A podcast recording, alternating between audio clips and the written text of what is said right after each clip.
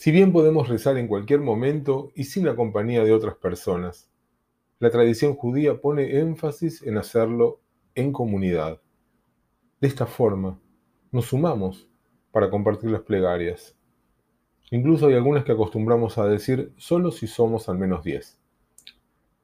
¿Qué hay detrás de esta idea? Tal vez la historia jasídica que voy a contarles nos deje ver alguna respuesta. El protagonista es el Baal Shem Tov, fundador del movimiento jasídico. Dicen que cuando rezaba solía tardar horas y horas. Para muchos fieles era difícil esperar hasta que el rabino terminara sus oraciones, así que se iban a sus casas o a sus trabajos, y cuando volvían, el maestro todavía estaba ensimismado en sus rezos. En cambio, el grupo más cercano, sus discípulos más sobresalientes esperaban en respeto a su rebe. Una vez sucedió que ni siquiera ellos tuvieron la fuerza para quedarse a su lado y decidieron ir a comer algo. Seguramente, pensaron, al volver iban a encontrarlo como lo dejaron, aún lejos de terminar sus plegarias. Pero cuando regresaron, se sorprendieron al ver que su rabino ya había terminado de orar. Uno de los más ancianos se permitió preguntarle qué había pasado, y el Baal les explicó con un relato.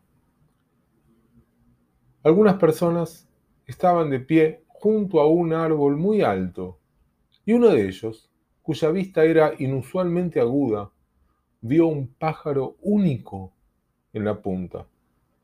Pero aunque quisiera llegar hasta ahí para agarrarlo, no tenía ninguna escalera para poder hacerlo. Entonces les pidió a dos de sus amigos que se parasen debajo del árbol y se subió a sus hombros.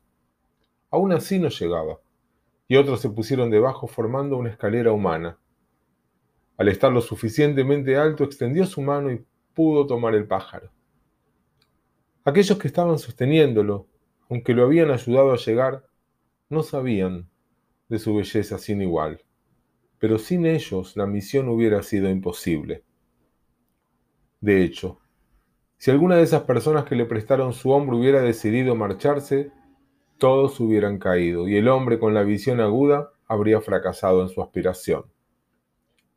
Ahora bien, cuando rezo, sucede que todo tipo de cosas ocultas me son reveladas, y mi deseo más grande es ascender al nivel que la Kabbalah llama el palacio del nido de las aves.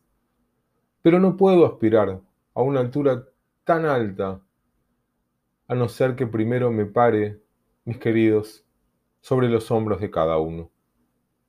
La hazaña completa es así lograda gracias a ustedes mismos, cuando están conmigo en mi casa de estudio.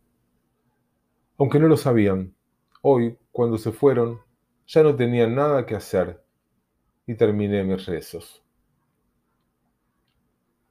Una de las bases de la liturgia judía es la plegaria en plural.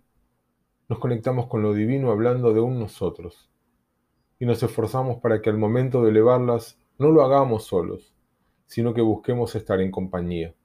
Nos transformamos al estar juntos en algo más que un grupo congregado.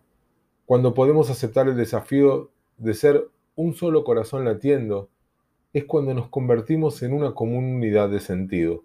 Somos comunidad, somos pueblo. Cuando, como en el cuento jasídico, nos apoyamos o prestamos el hombro al otro que se sujeta para elevarse o para elevarme. Aun cuando no siempre somos conscientes de ello, estar presentes nos hace parte de un todo que nos llama para mantenerse en pie y elevarse hacia lo más alto.